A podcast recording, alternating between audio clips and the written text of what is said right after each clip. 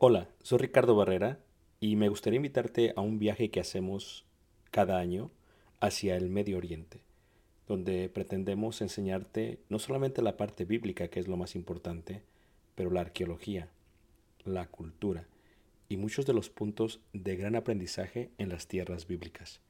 El próximo año estaremos viajando desde Egipto a través del desierto en las jornadas de los israelitas, tocaremos Jordania, veremos una de las maravillas del mundo antiguo que es Petra, subiremos por la tierra de los edomitas, amonitas y los amorreos y entraremos por el río Jordán hacia lo que sería la tierra prometida y finalizaremos con la tierra prometida. Si tú gusta estar con nosotros y quieres más información, puedes visitar nuestra página ricardobarrera.us. Ahí encuentras la información. Dios te bendiga y espero esta clase sea de edificación. Gracias. Bueno, entonces este, vamos a ir comenzando. Eh, quiero decirles que eh, me toca dar lo que es historia de la música, ¿ok? Y yo sé que ya estuvieron dos años, no sé quién dio la historia de la música, no intentamos cambiar lo que ya les dieron, solamente intentamos añadir a lo que ya les dieron para que todo esté muy bien. Ciertamente lo que vamos a ver es, de, es desde el año 5000 321 antes de Cristo hasta el siglo XVIII. Intentamos eh, aproximadamente ver unos 6.000 años de historia de la música en lo que son aproximadamente, es, que son cuatro horas y media, creo, tres horas y media creo que son las que nos han dado. Es lo que intentamos hacer si Dios permite, así que vamos a estar haciendo eso en el próximo tiempo. Voy a separar las clases en tres secciones, ¿ok?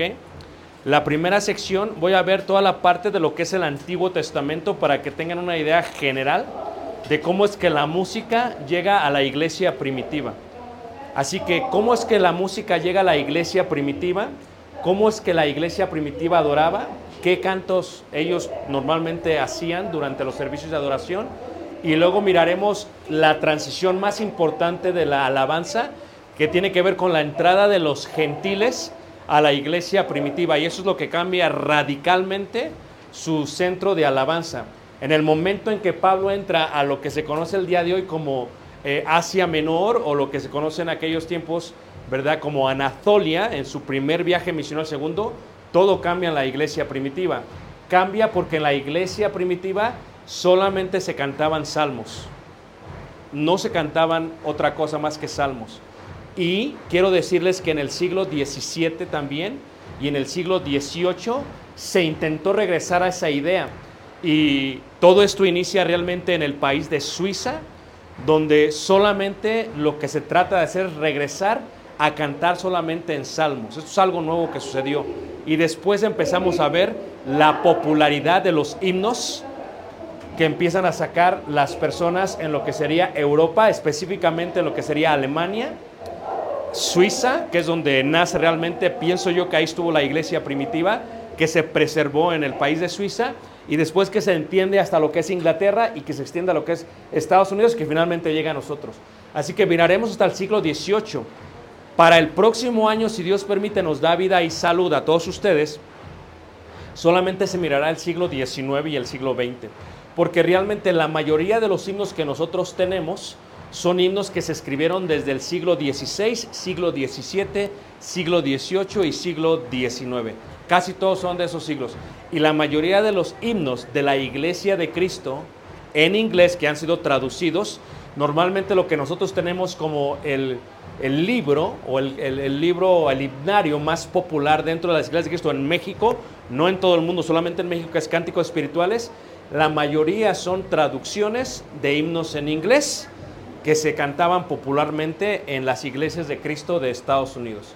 ¿Verdad? Como ese himno que dice, eh, los que aman al Señor, eleven su canción, en dulces notas de lor, que en dulces notas de lor, hacienda su mansión, hacienda su Hacia caminamos, nuestra mansión la gloriosa, cantando todos marchamos de Dios a la bella mansión. Este himno se hace en el año 1707 y en el himnario de cánticos espirituales hay un error porque el autor no es el autor que se dice en el, en el himnario de cánticos espirituales. En las mejores intenciones que se trataron en el de cánticos espirituales, ustedes, muchos que ya saben música y que saben escribir música, saben la, la gran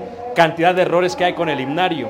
Muchos son copias, literalmente las agarraron y las copiaron las pusieron en el himnario.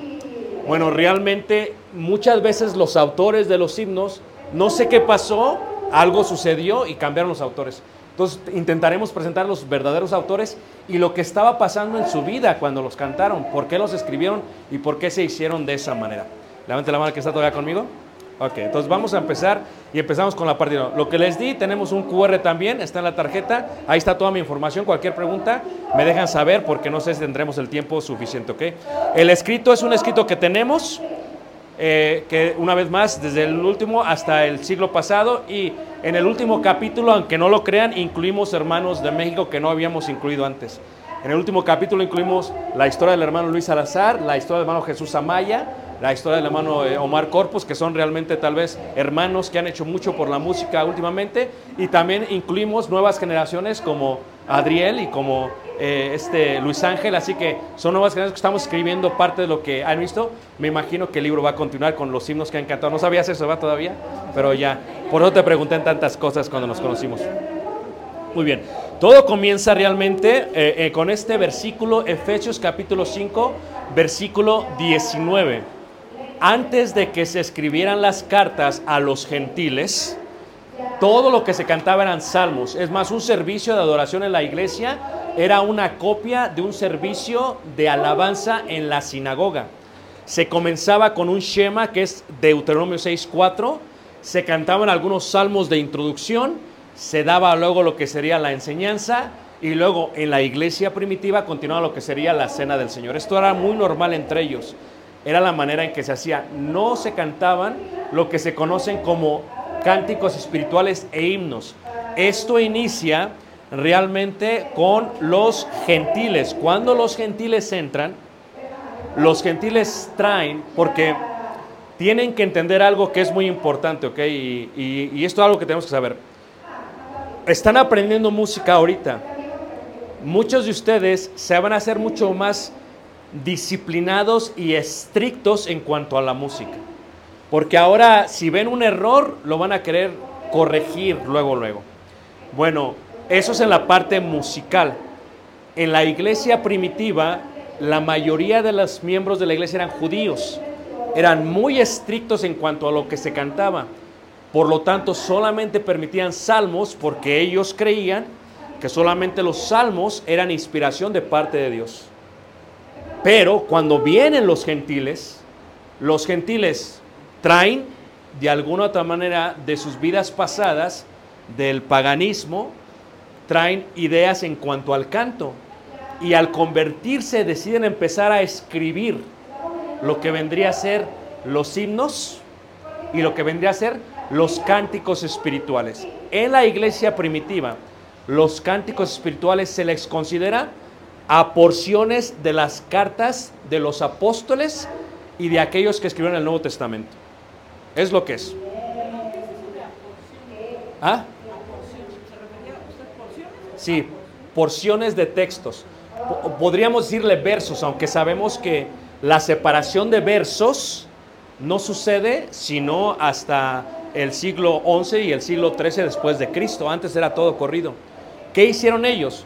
Un cántico espiritual. Eran, tomaban la carta de Pablo, separaban una porción de la carta y lo hacían un cántico. Y decían, para debatir contra los judíos, esto es inspiración del Espíritu Santo. Y nadie lo podía negar.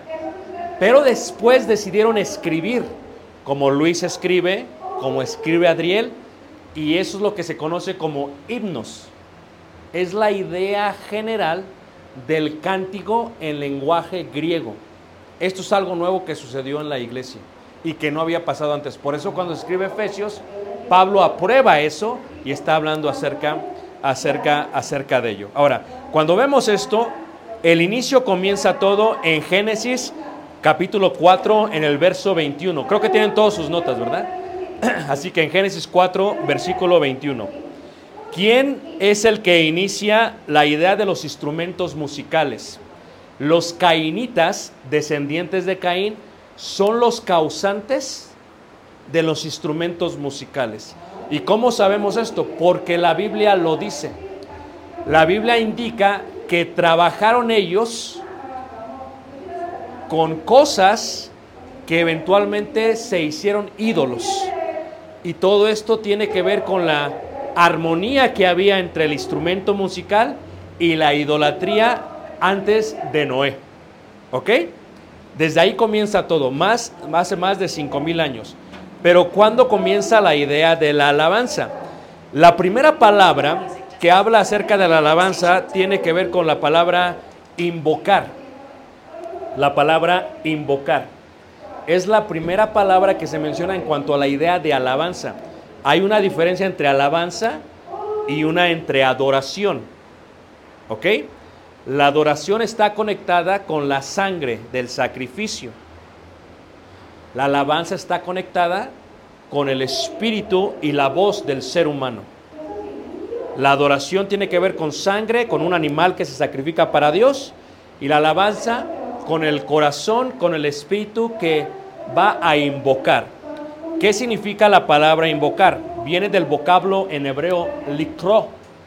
Y likro se deriva de la palabra kaorrao, la cual significa llamar, proclamar o leer.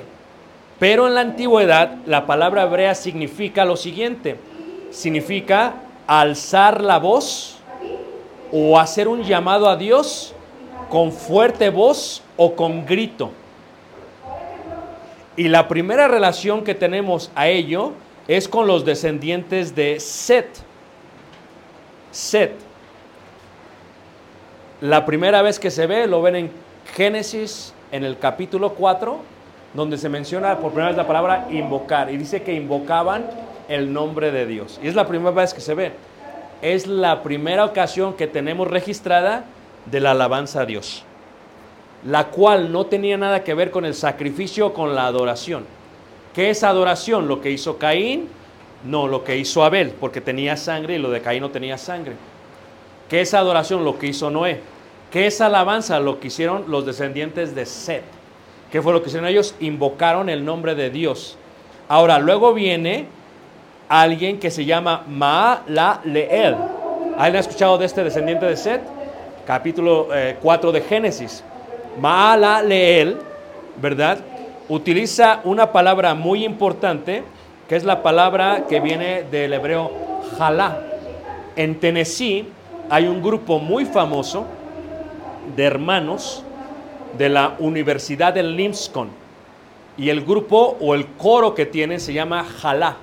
Lo pueden buscar en iTunes, en Spotify, donde quieran. Le ponen H-A-L-L-A, Jalá.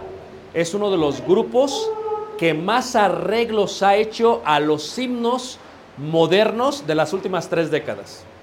¿Ok? Eh, ha- han hecho algo increíble con los himnos.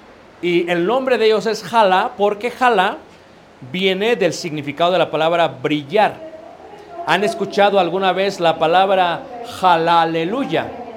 Aleluya. Y muchos dicen que aleluya significa siete veces amén. No es correcto. Aleluya lo que realmente significa es darle brillo a Dios. Porque jalá significa brillo o luz. Jalá aleluya, uya es ya es el nombre de Jehová. So aleluya es darle brillo a Dios. ¿Cómo se le da brillo a Dios? Con la voz. Con la voz. ¿Por qué? Porque hagan de cuenta que es como un reflector en un teatro. Cuando cantamos, le damos brillo a Dios. La alabanza es para Dios. ¿Ok? Entonces le estamos dando brillo a Dios, de ahí viene la palabra jalá. Es la unión de jalá, jalá, ya. Darle brillo a quién? A Dios. Levante la mano, ¿quién es la primera vez que escucha esto? Ok, Entonces están aprendiendo. Muy bien, vamos bien. Ok. Muy bien. Ahora, entramos a el punto normal de los instrumentos. En la Biblia, los instrumentos musicales son colocados por los cainitas. Después se destruye todo con Noé y vuelven a resurgir en la torre de Babel con Nimrod. ¿Ok?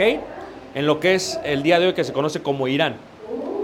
Después de ello, Nimrod establece lo que se conoce como el politeísmo, la creencia en varios dioses, y parte de ello, de su creencia de Nimrod y quien sería realmente la mujer de Nimrod, la diosa de la fertilidad y el dios de la fertilidad, un avatar de ellos, y que es un avatar, es una copia de un dios en una cultura nueva. Un avatar de ellos en la parte de Egipto es lo que se conocía como el dios Ra, de donde vienen los obeliscos. ¿Y qué es un obelisco? ¿Las torres han visto los obeliscos? Es realmente eh, la parte genital varonil ergida, porque para ellos eso era fertilidad.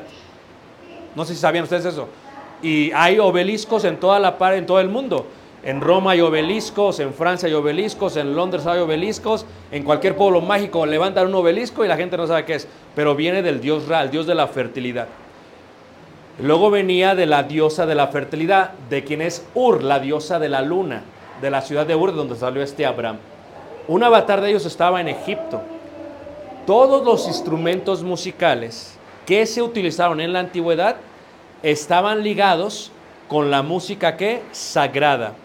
En el escrito coloco las fuentes. Por ejemplo, el historiador Filón lo coloca y dice que había una gran educación de los egipcios en cuanto a la música y dice que había una relación intrínseca entre la religión y la música. Esto es, cuando tú visitas Egipto y cuando ves los frescos, o más correctamente, las pinturas de ellos, siempre que ves alguien tocando música, son mujeres. ¿Ok? Nunca son hombres, son mujeres.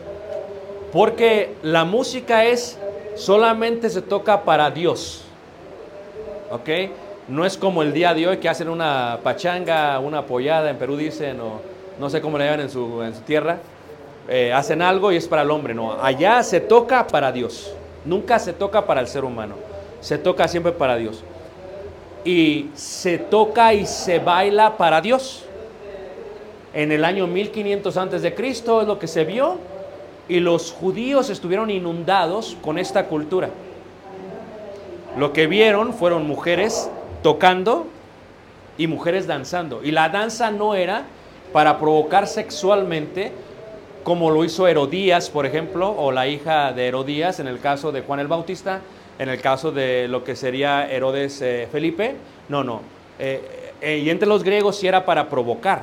Ahora es para provocar. El reggaetón es para provocar. Como lo quieran ver todos ustedes, es para provocar. Es una provocación. Lo que le llamaban en el primer siglo la lascivia. Un movimiento indecoroso para provocar al sexo opuesto. Los egipcios no lo hacían por eso, lo hacían para los dioses. El hombre nunca tocaba el instrumento, el hombre nunca bailaba, el hombre era el director de las lecturas del libro de la muerte y de los jeroglíficos sagrados. ¿Ok? El hombre lee y de pronto salen las mujeres bailando. Esto es lo que se daba en aquellos tiempos. Levante la mano, ¿quién me está siguiendo? Ok. Entonces, ¿qué era lo que pasaba? Las mujeres bailaban, las mujeres salían, las mujeres de esta manera pues adoraban, adoraban a, a Dios o mostraban adoración o adoración a Dios. Por eso no es raro que cuando después de 430 años, lo dice Éxodo, o 400 años como popularmente se dice, cuando salen los judíos o israelitas de Egipto, iban inundados de esta cultura. Por eso Moisés se coloca después de cruzar el mar rojo. ¿Y qué es lo que hace Moisés? ¿Va? Moisés lo que hace es, cantaré yo a Jehová porque se ha magnificado grandemente, grandemente. Moisés escribe tres salmos solamente. ¿Ok? Y ese es uno de los. Ahorita vamos a ver qué es un salmo, que ese es uno de los salmos. ¿Y qué es lo que sucede? Él es el director, es lo que han visto toda su vida. Y después ven a Miriam, su hermana, y ven a las mujeres que tocan, tocan, toman los panderos y ¿qué empiezan a hacer? Empiezan a danzar. Todo esto lo sacaron de Egipto. ¿Ok? Porque lo hicieron porque allá se hacía de la misma que, de la misma manera.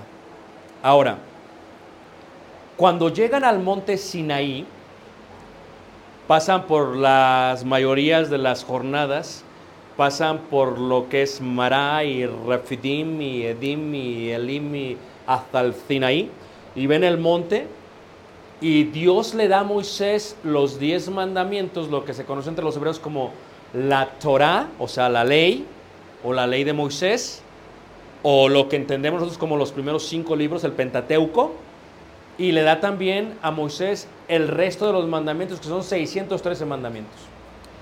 La ley de Moisés no dice nada, no tiene ni un verso que hable acerca de la música instrumental. ¿Por qué? Porque lo que Dios quiere hacer cuando lo saca de Egipto es quiere darles una identidad monoteísta que no es lo mismo que lo que ellos vivieron en Egipto, politeísta. Y lo primero que hay es que, ¿para qué se utilizaban los instrumentos musicales en Egipto? Para los dioses. Lo primero que va a hacer Dios es, se acaba eso. Es lo primero que se hace. Por lo tanto, desde que llegan al Sinaí, no hay instrumentos musicales durante los 40 años que vagan en todo el desierto. Ahora, sí se habla de instrumentos, como instrumentos como tales, como cuáles, como la trompeta. Pero las trompetas solamente eran hechas para darle una señal al pueblo y no para tocar algo para Dios. Cuando tú debates con un pentecostés o con un eh, apostólico o con uno de la asamblea de Dios, el debate siempre no vemos mal nosotros utilizar los instrumentos musicales. Y tu respuesta no puede ser solamente Oseas, que voy a repudiar las almohadas de vuestros instrumentos, porque ese no es un buen argumento. Ellos querrán saber por qué. Y tú les vas a tener que explicar, por eso estás tomando esta clase. Ok, ahora, no solamente eso, escucha algo que es interesante. Desde el primer siglo, ¿ok? Desde el primer siglo hasta el siglo V, V o VI, dentro de la iglesia, aún eh, católica romana, no se permitían instrumentos musicales. En Estados Unidos, todas las congregaciones denominacionales, eso traeremos el día sábado, ¿ok? Cuando hablaremos de la iglesia anglicana y de la iglesia episcopal y de la iglesia metodista y la iglesia bautista. Escuchen bien. En Estados Unidos no se utilizó ningún instrumento musical ni por los bautistas, ni por los metodistas, ni por los anglicanes, ni por los episcopales hasta el siglo XVIII. Y la gran lucha que hubo entre ellos, no sé si ustedes saben la lucha, es que había una mujer que era, pues la mujer cuando tiene billete, tiene billete. No sé, aquí, ¿quién es de Monterrey? Bueno, se supone que los de Monterrey tienen billete. Es lo que dicen, va, pero bueno, se supone. Entonces, ¿qué es lo que pasa? Esta mujer tenía tanto dinero que mandó traer un piano desde Europa. Pero como esto no se usaban en las congregaciones y los miembros de las congregaciones eran dueños del puerto, detuvieron el barco para que no entrase y estuvo ahí más de un mes detenido. Lo que ustedes tienen que entender es que lo que se ve el día de hoy en las denominaciones no es algo muy antiguo, es algo muy nuevo. El traer instrumentos musicales es algo muy nuevo, pero esto viene realmente desde la parte de Egipto. ¿Ok? Reiteramos, la ley de Moisés no dice nada desde ahí hasta entonces. La primera vez que se muestra una alabanza o una invocación pública, la primera vez que se muestra esto es en el libro de Deuteronomios capítulo 27 versículo 28. Esto es, Moisés cantó su salmo, su éxodo en Éxodo 15.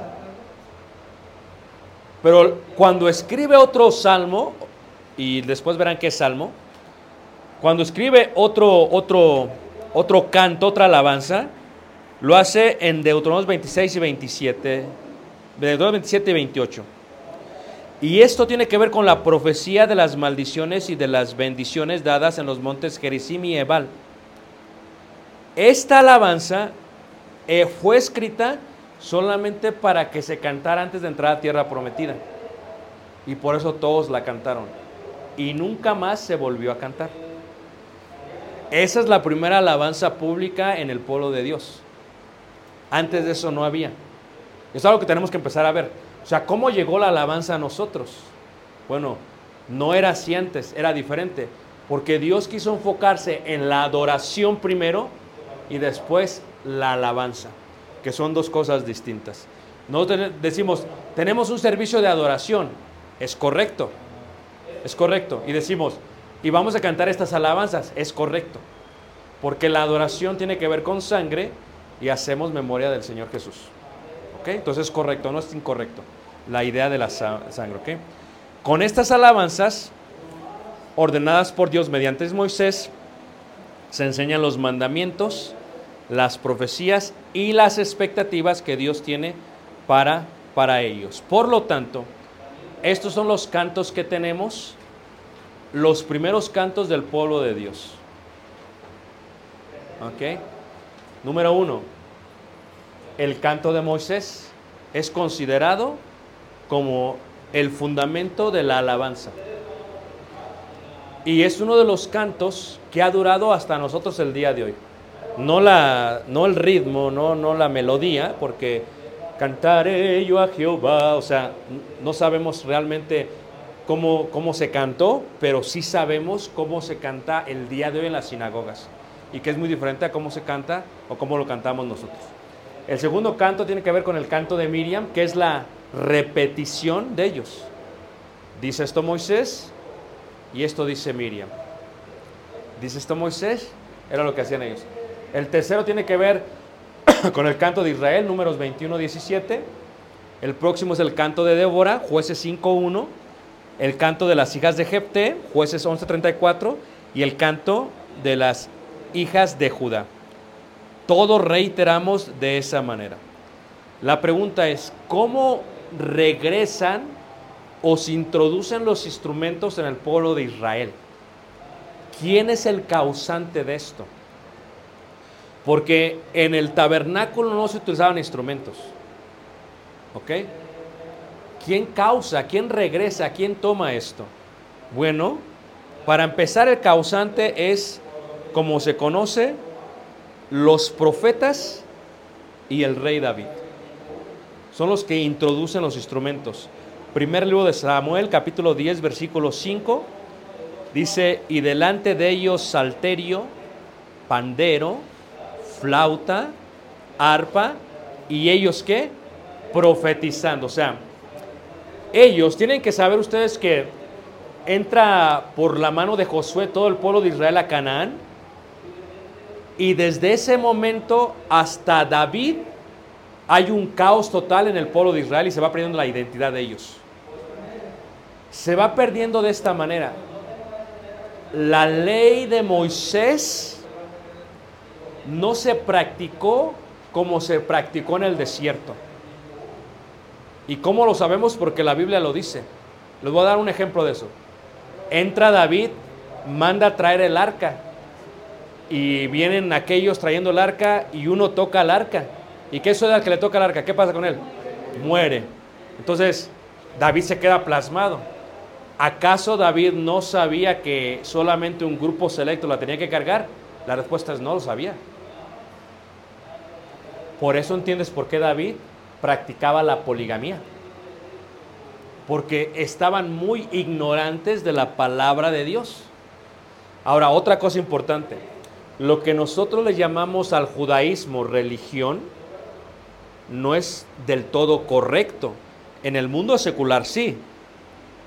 Pero tú tienes que recordar que el pueblo judío es el pueblo de Israel y que la ley, el Antiguo Testamento, es su constitución. ¿Sí? El pueblo de Israel es un pueblo, es el pueblo de Dios. Y que el Antiguo Testamento es su constitución. Así es, ellos se manejan. Ellos, la, nosotros decimos es su religión, ¿no? Ellos, ellos viven conforme a esto porque es su constitución. Es como la constitución mexicana, que todos vivimos bajo la... bueno, ya es otra cosa. Entonces, entonces, esto es lo que ellos hacen. Pero se olvidaron de esto, sí. Porque ¿qué hace David? Cuando muere, se asusta. Y dice, ya no traigan el arca más acá. Mandó llamar a los levitas y dicen, investiguen cómo se hace esto. Y van y investigan y dicen, se tiene que hacer solamente este grupo, estos hijos de la familia de Aarón tienen que cargar el arca. Manden a hacer eso y la traen. Todo lo que tú tienes que entender es que David, porque el debate es entonces, ¿por qué David introdujo los instrumentos musicales? Porque David estaba muy ausente, muy ausente de la ley de Dios. Muy ausente de la ley de Dios. Levanta que me sigue. Ahora, él es un pastorcillo que cuida a su rebaño, me de aquí para allá, me de aquí para allá, y tienen que imaginárselo, ¿va? Están en el árbol, está sentado posiblemente, y él ve los profetas, primero libro Samuel 10.5, descendiendo y adelante de ellos, ellos van profetizando. ¿Qué utilizan? Van con instrumentos musicales, porque eso era lo que se veía desde Egipto, la relación de Dios con la música. La pregunta es por qué. Y él vio eso de pequeño. Él en el libro de Oseas dice que él es un inventor de instrumentos musicales. No ha habido nadie en la historia como David. Hay hermanos talentosos como Adriel, pero nadie como David. Porque, porque los, las alabanzas que cantó David, que escribió David, se cantan tres mil años después. Claro, ya traducidas. Ya las hemos que eh, traducidas, ¿verdad? Alzaré mis ojos a los montes. Alzaré mis ojos a Jehová. A ver, díganme si dentro de tres mil años vamos a cantar el himno de Adriel. Posiblemente, no lo sé.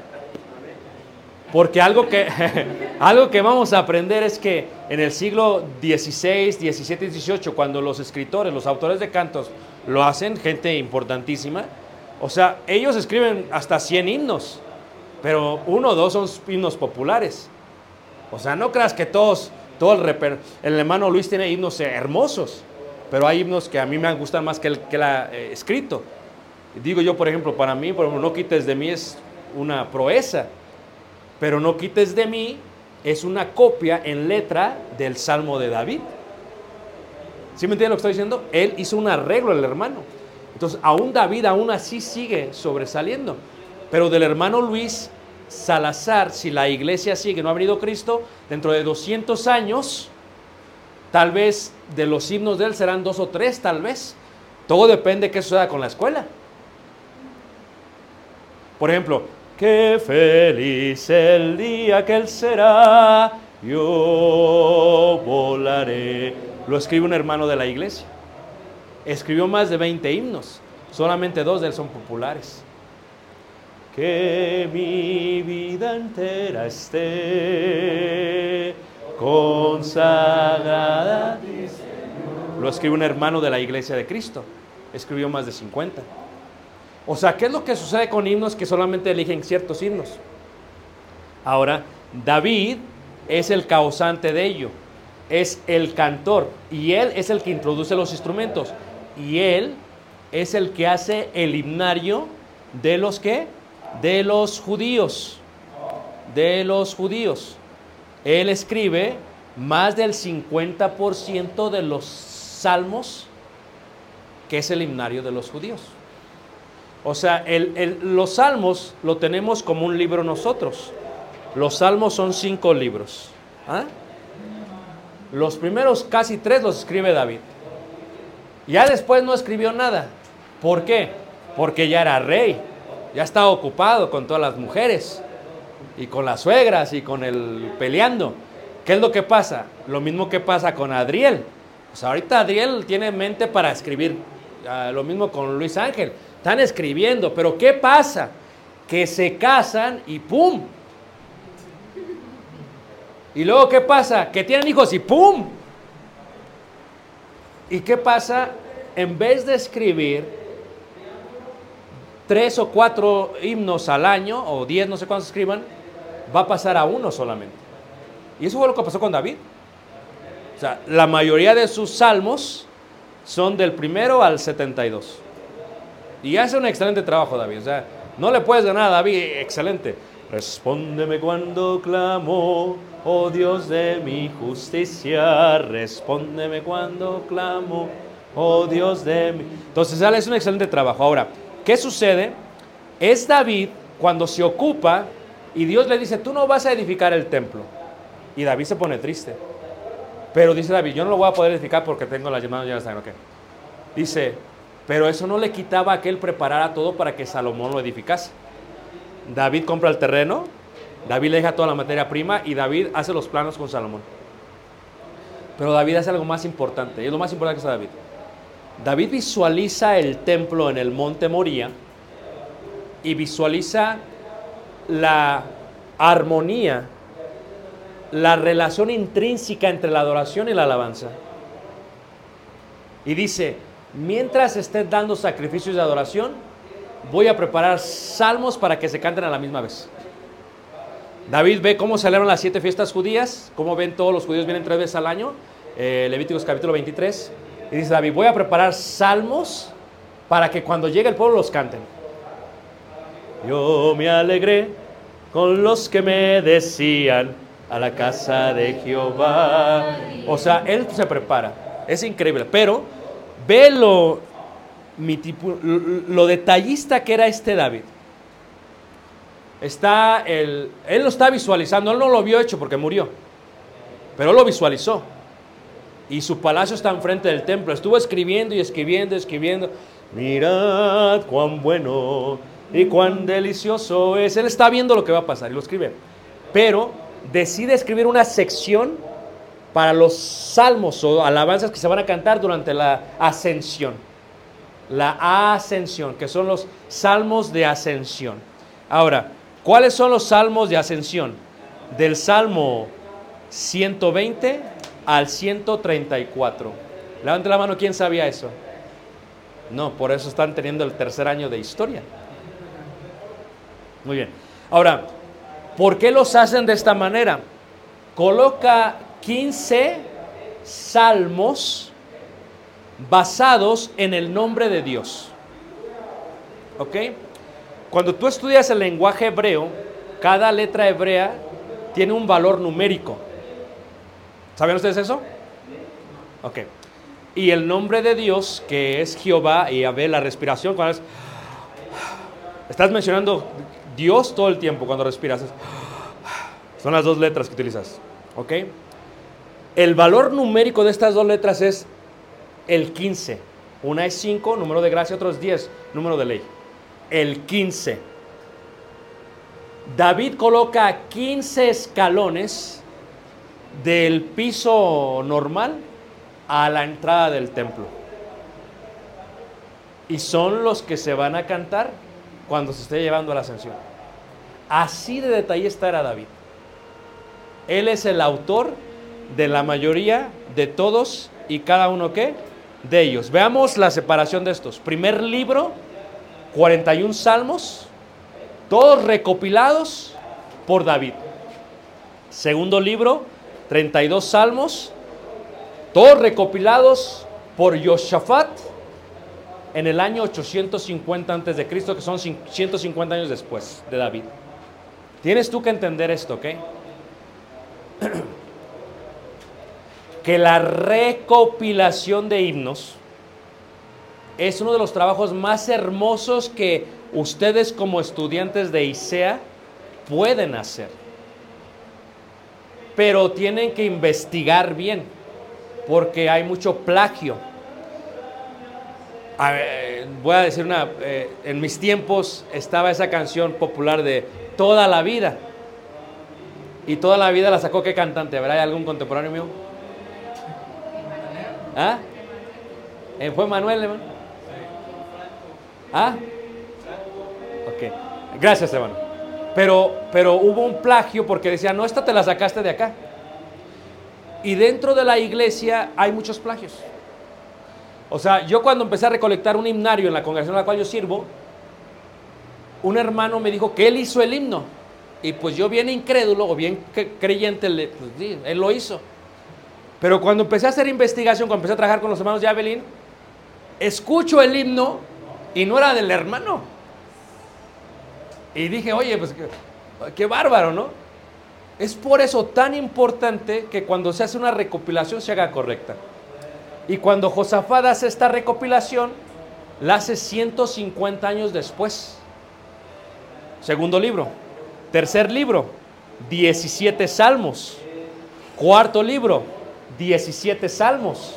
Y se hace 625 años antes de Cristo. O sea, pasan 375 años desde David y llegan a juntarse 17 salmos más. Fíjate todo lo que pasó. Cuando tú ves el libro de los salmos, tú piensas que es un libro. Lo fueron juntando poco a poco. Eso pasó en el himnario de cánticos espirituales. Primero eran tantos himnos y luego le añadieron más, pero depende de a, a, dónde vayas. Porque si vas, por ejemplo, a Guatemala, allá tienen como 700 sobre el himnario. Si vas a República Dominicana, tienen 300 sobre el himnario. ¿Me, ¿Me entienden lo que estoy diciendo? O sea, cada congregación llega y dice, yo le pongo estos porque... Y se los meten. Y luego mandan a hacer una copia y aquí está. Entonces, no hay una recopilación eh, exactamente, no la hay.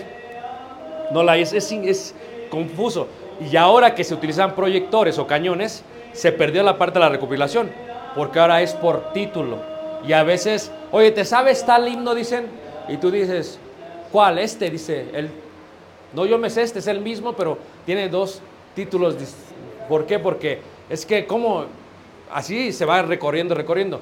Por eso es tan importante el registrarlos para que no se los roben, especialmente la gente que sabe utilizar esto. Ustedes han escuchado eh, muchos himnos populares eh, de Hillsong. Es una compañía de Estados Unidos que inicia realmente en Australia. ¿Ustedes lo han sabido? Eh, Este, este hombre es una, es una eh, denominación. eh, eh, lo que hace es que coloca un estudio y coloca una infinidad de cantores para que escriban. Y la mayoría de los cánticos populares de los últimos 20 años son de Hillsong. Porque, o sea, el de, el de que dice el de Océanos. ¿Cómo empieza Océanos? Llama las aguas donde mis pies pueden fallar. Son himnos hermosos de Australia. Sea, así es como se va elaborando. Eh, sacó eh, Adriel un muy buen himno. eh, eh, este, sacó un muy excelente himno este Luis Ángel, uno de los que más me gusta que hizo Luis Ángel. Eh, ¿Cómo se llama tu himno el más popular? Rumbo a la conquista. O sea, son himnos bonitos. Pero si lo escucha Hillsong, así. O sea, lo va a hacer un hit. Entonces, por eso la importancia de la elaboración. Y entonces ellos lo recopilaron, ¿saben? El quinto, el quinto libro, el 44 salmos después, que fue el más extenso, ¿verdad? Y fue recopilado tras la cautividad de Babilonia. Entonces, la mayoría de los salmos tienen lamentaciones, adoración, acción de gracias y sabiduría. Pero ¿quién es el, el salmista por excelencia? ¿El rey qué? El rey David. Se le llama el cantor de Israel. Nadie como David.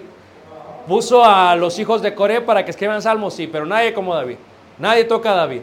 Porque David estaba totalmente enfocado en la primera parte de su vida a escribir salmos.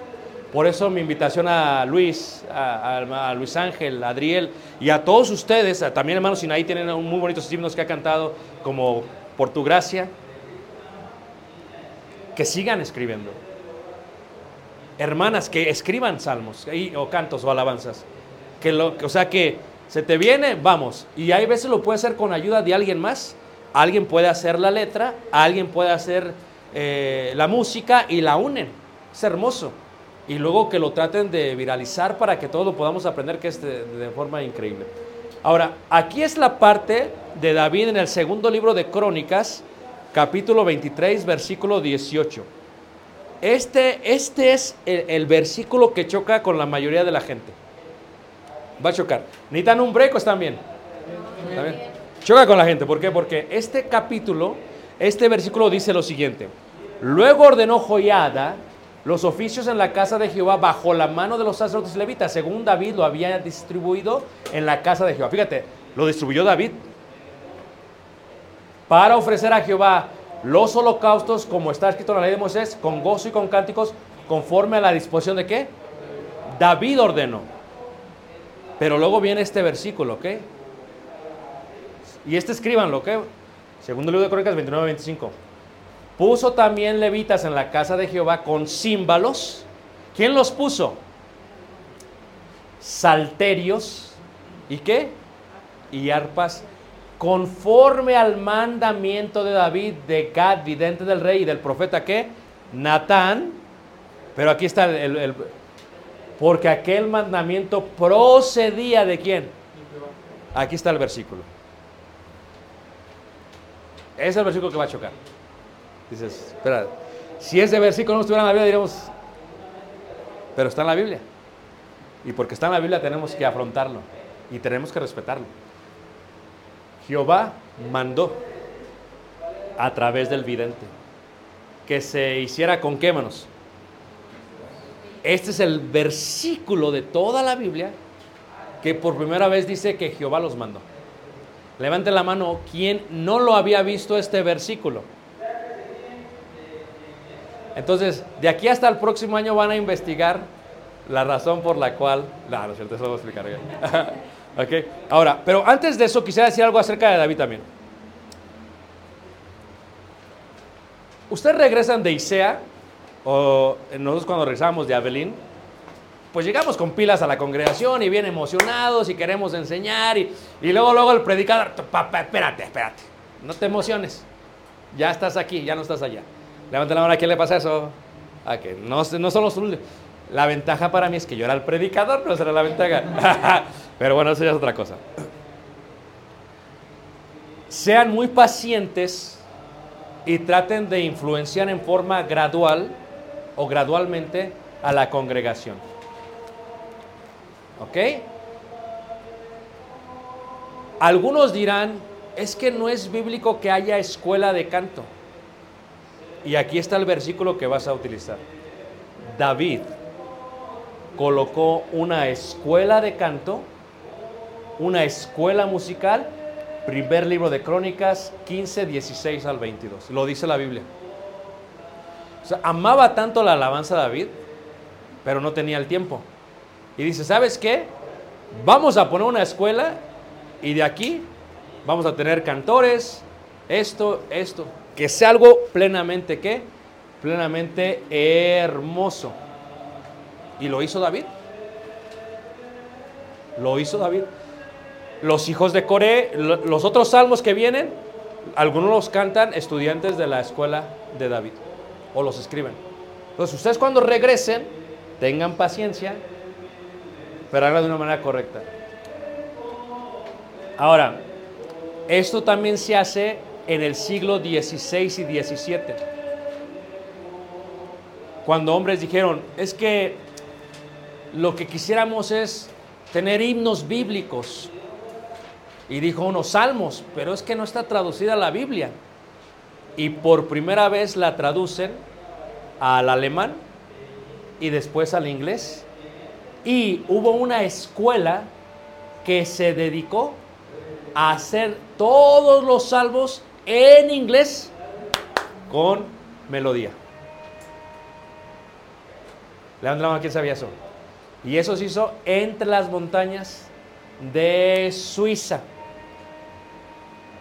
Es más, ¿han escuchado alguna vez eh, la, la- la palabra escuela dominical? ¿La han escuchado? ¿Saben dónde viene? Por eso está en esta lección. La vamos a ver el sábado. Todo sucede, la mayoría de las cosas suceden en Suiza. ¿Por qué en Suiza? Porque es uno de los países más remotos, el día de hoy más ricos, donde todo su dinero de ustedes, perdón, de Peña Nieto y de los demás, se encuentra.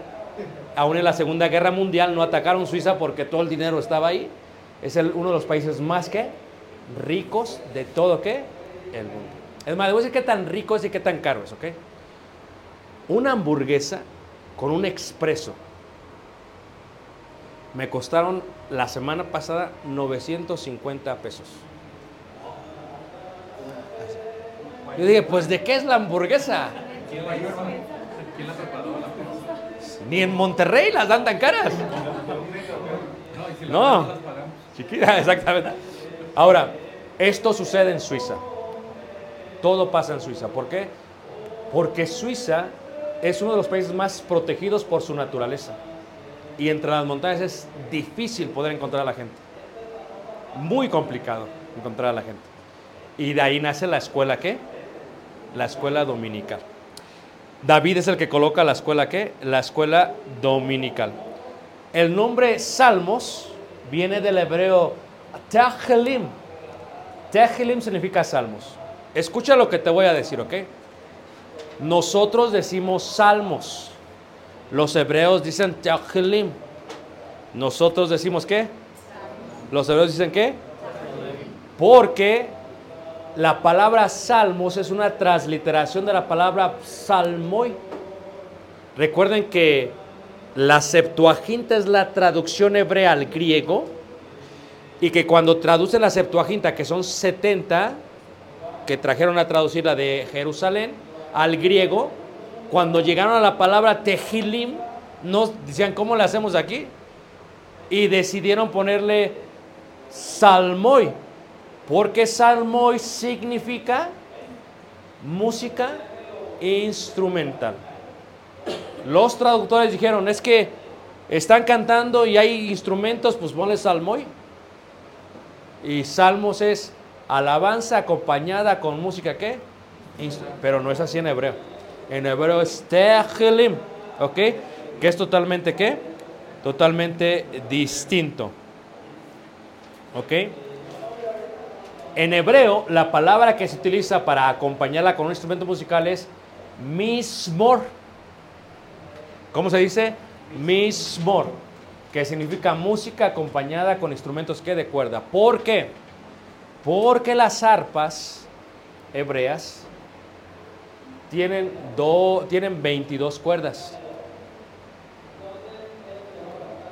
El alfabeto hebreo tiene 22 letras. Cada cuerda es una letra del alfabeto hebreo. Ellos cuando tocan una cuerda, están tocando una letra. Cuando tocan tres o cuatro cuerdas, están diciendo una palabra. Ellos se comunican a través del instrumento. ¿Todos me están siguiendo? Ahora, nosotros solamente tenemos do, re, mi, fa, sol, así. Ah, es diferente. Ellos es distinto. Cualquiera que ha estudiado historia de la música sabe que la música del Medio Oriente se oye muy distinto a la música de acá.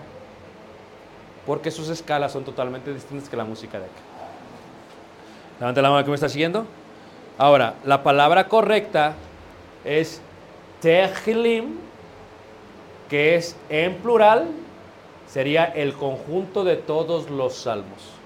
Y en la Biblia hebrea tienes la ley, número uno, los profetas y finalmente los salmos. Levíticos capítulo 24, por eso menciona así. ¿Ok? Ustedes saben por qué el, el libro eh, de Macabeos no lo reciben los judíos como parte de su canon del Antiguo Testamento.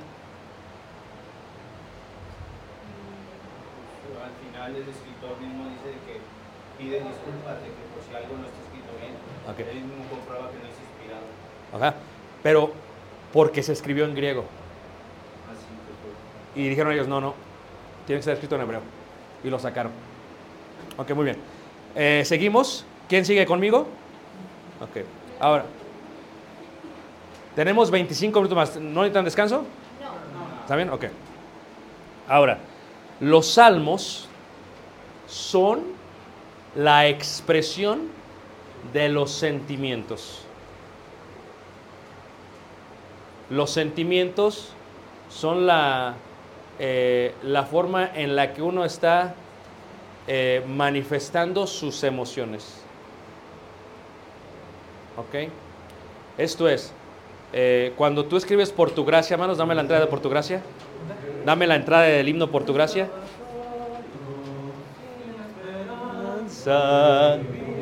Triste lejos de ti. Ahora, cuando tú lo escribes, porque la gente que te conoce, yo te conozco y, y lo voy a decir, pero no te vas a sentir mal, ¿ok?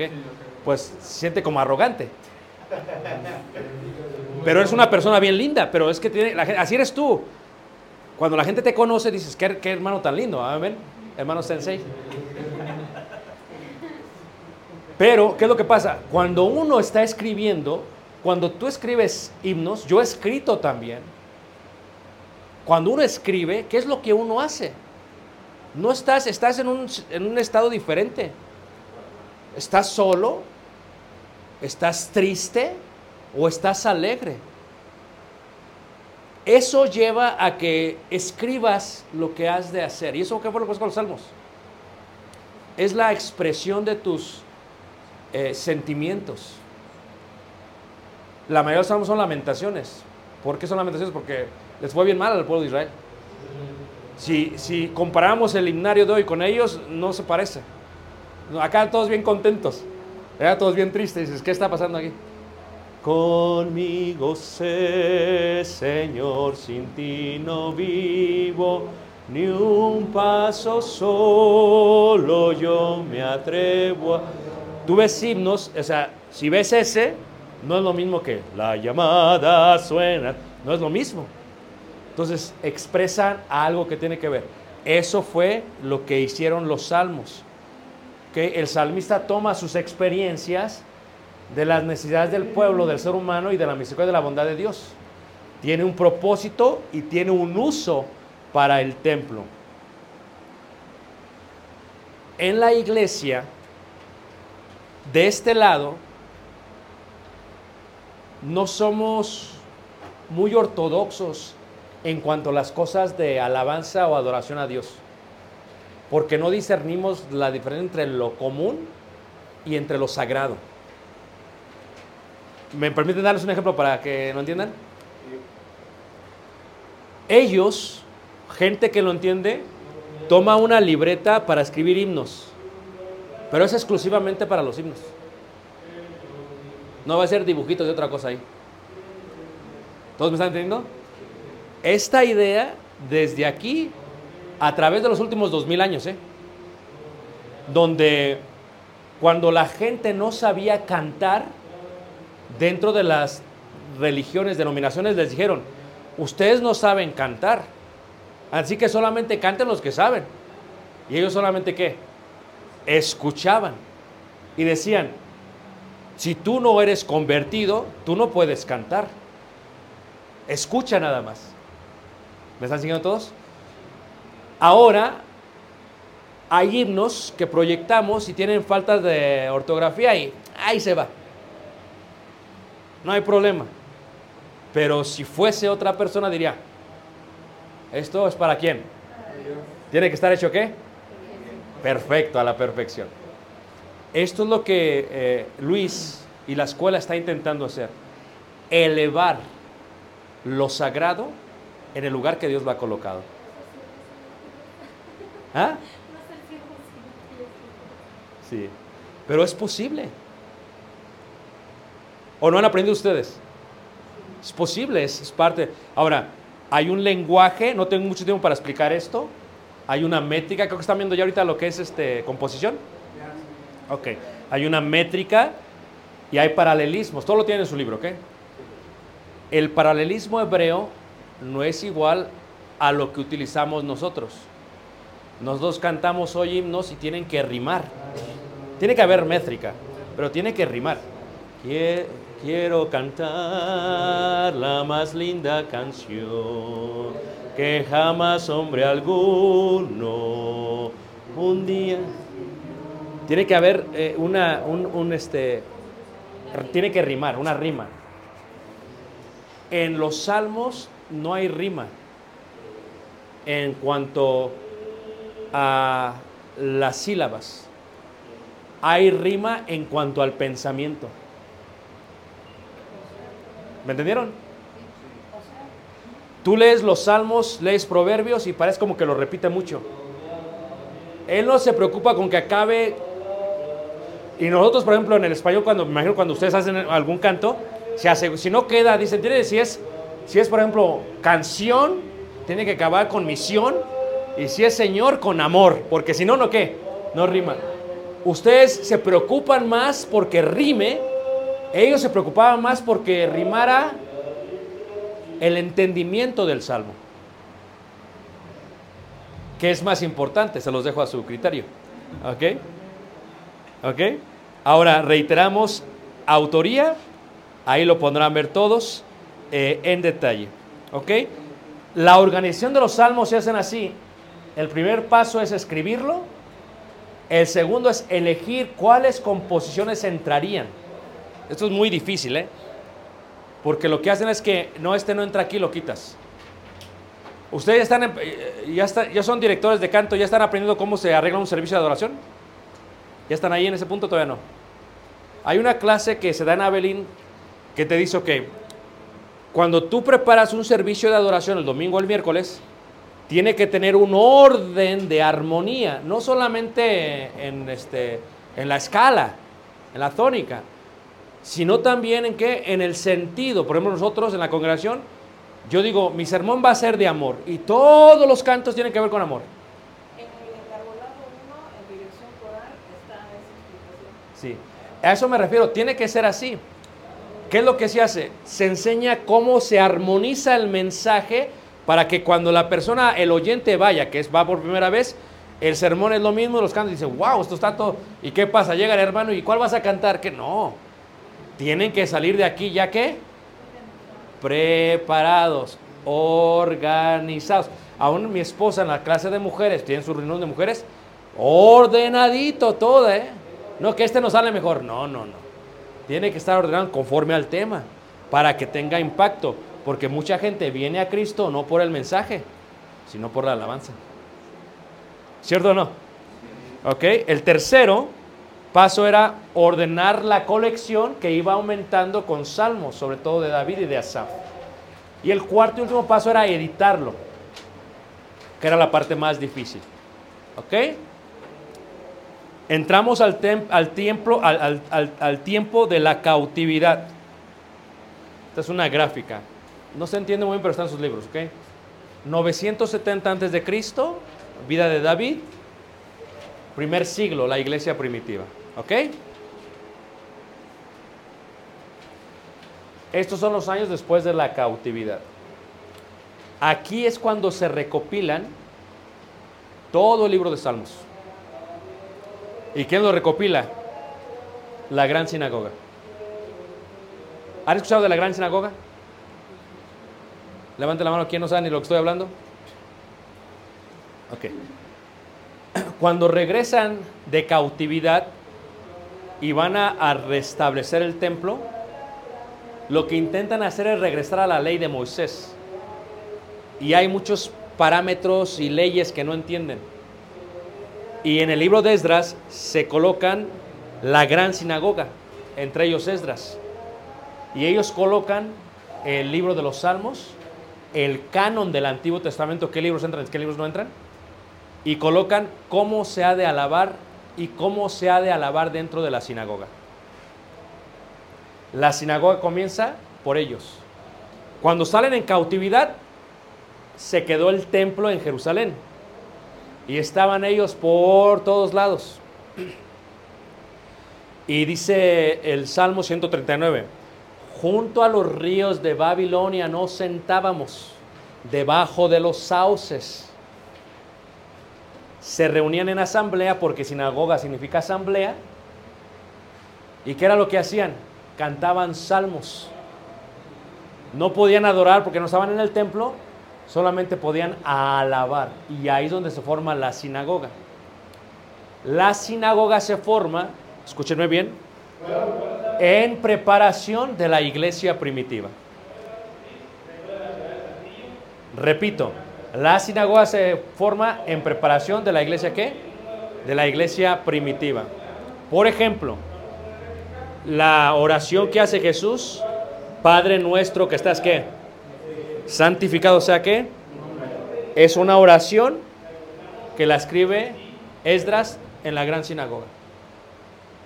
Levante la mano quien no sabía eso. Lo que hace Jesús es que lo está repitiendo solamente. ¿Ok? ¿Todos me están siguiendo? ¿Todos están aquí? Ok. Ahora, esto es importante porque Moisés pone la parte del templo, pero la sinagoga pone la parte de la la parte de la alabanza. Y es el gran cambio que hay entre uno y otro. La alabanza. Aquí voy a detenerlo, ¿ok? Aquí me detengo en la sinagoga. Levanta la mano, ¿quién me sigue? Mañana vamos a dar introducción a lo que se va a conocer entre el año 100 y el año 1600 después de Cristo. Veremos la música griega, ¿ok? Veremos eh, el primer himnario que se encuentra en Egipto. Eh, veremos eh, los primeros cánticos que se dan y empezaremos a ver la introducción de lo que serían las notas musicales. ¿Ok? Eso lo vemos mañana si os permite. Acabaremos de la sinagoga a la iglesia y entraremos a esta parte. Y el día sábado, si Dios permite y nos da vida, pues entraremos a ver, ¿verdad?, a Bernard Clark Box, a Francis of Assisi, eh, la Reforma Protestante, John Sebastian Bach y la Reforma de la Iglesia en Suiza. Yo estuve en Suiza la semana pasada y sí fue de placer, pero tenía que ver también con lo que estoy haciendo, una investigación que estoy haciendo de esto. ¿Okay? Entonces, la Reforma de la Iglesia en Suiza y cómo es que la mayoría de los himnos empiezan a salir de esa de esa eh, manera. Y ahorita lo voy a dejar en 15 minutos para eh, tal vez haya entre ustedes este, alguna pregunta. Solo quiero dejar, por si alguno de ustedes tiene alguna, alguna pregunta, reiteramos, 1707, los que aman qué? en himnos, en cánticos espirituales, se pone un autor que no es el autor, este es realmente el autor correcto. ¿Ok? Muy bien. Lo dejo 15 minutos para preguntas y después de las preguntas doy los dos obsequios para hermanos que quieran dirigir correctamente. Hermano Luis Ángel.